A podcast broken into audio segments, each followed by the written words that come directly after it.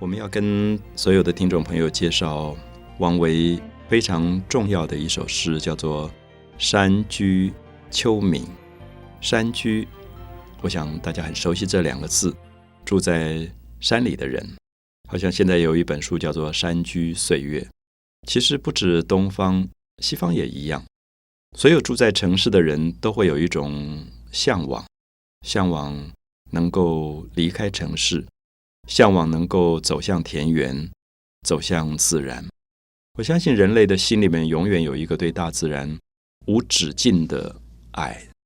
我们不管生活再忙，能够有机会在山里住两天，然后感觉到不同的一种生命的意境，感觉到大自然的生命这么宁静，这么祥和，那么也会对自己人世间长久居住在城市里的这种纠缠。能够放得比较开，所以山居秋暝是秋天。那秋天又是一个特别安静的季节，因为没有那么热啊。如果你夏天走到山里，也许你还觉得有点燥热，到处都是蝉叫的声音。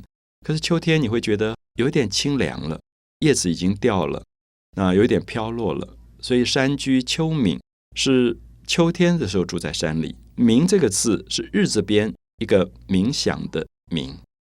我想大家会写这个字，那这个字讲的是黄昏，在闽南语当中就有这个字啊，常常讲到明色，就是暮色的意思。它其实跟“暮”这个字的意思，暮色的“暮”有一点同样的意思，只是写成日字边一个冥想的“冥”。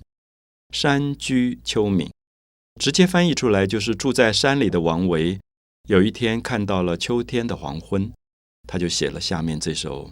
我觉得非常美的一首诗。他说：“空山新雨后，一个山里面没有人，叫做空山。刚刚下过雨。我想有些朋友如果爬山的经验，你知道下过雨以后的山真是漂亮的不得了，因为那个绿色全部会出来，因为它会把灰尘洗掉，然后会特别有一种苍翠的感觉。所以他说：空山新雨后，新特别强调刚刚下过的雨。”不是很久以前的雨，所以叫新雨后。在空山里面刚刚下过雨，空山新雨后，天气晚来秋。天气就是天气好不好的这个天气，所以这个天气感觉到气温降低了，因为刚刚下过雨，气温会降低，又刚好是秋天，秋天的感觉，所以天气晚来秋。所以山里面下了一阵秋雨，特别感觉到一种清凉吧。所以空山新雨后，天气晚来秋。然后我们看到律诗里面第三句、第四句的漂亮：明月松间照，清泉石上流。明月松间照，因为下过雨后，空气特别的干净，所以这个时候出来的月亮、月光是特别漂亮的。明月松间照，然后王维在散步，在松树当中散步。就看到松树的梢头的月亮，明月松间照，月光透过松针一丝一丝的透进来。明月松间照，清泉，因为他在散步，他听到旁边的清澈的泉水石上流。不要忘记，因为刚刚下过雨，所以山里面一下过雨以后，水声特别美。因为平常可能泉水是枯的。啊，有时候我们在阳明山、在北头这一带的山里，你会感觉到听不到太多水声。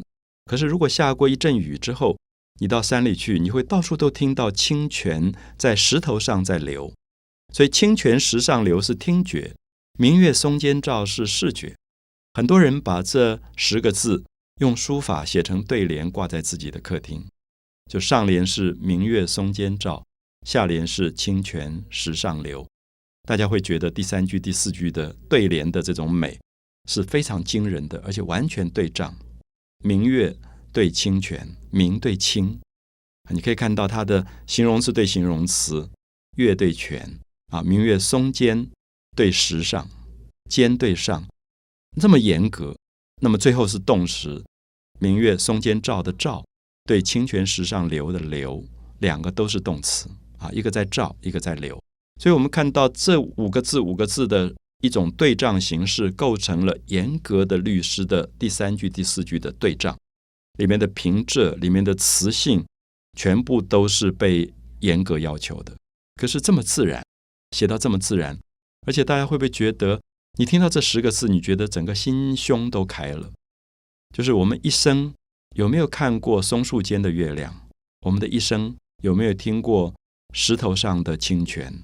如果你有过这么美的视觉的经验，有过这么美的听觉的经验，你也会觉得回到人世间，所有的一些鸡毛蒜皮的事，大概都不值得计较了啊！所以这是王维，他让大家去看月亮，去听清泉，然后真正可以走向自然，可以去感觉到自然的美好，也可以放下人世间平常放不下的名跟利。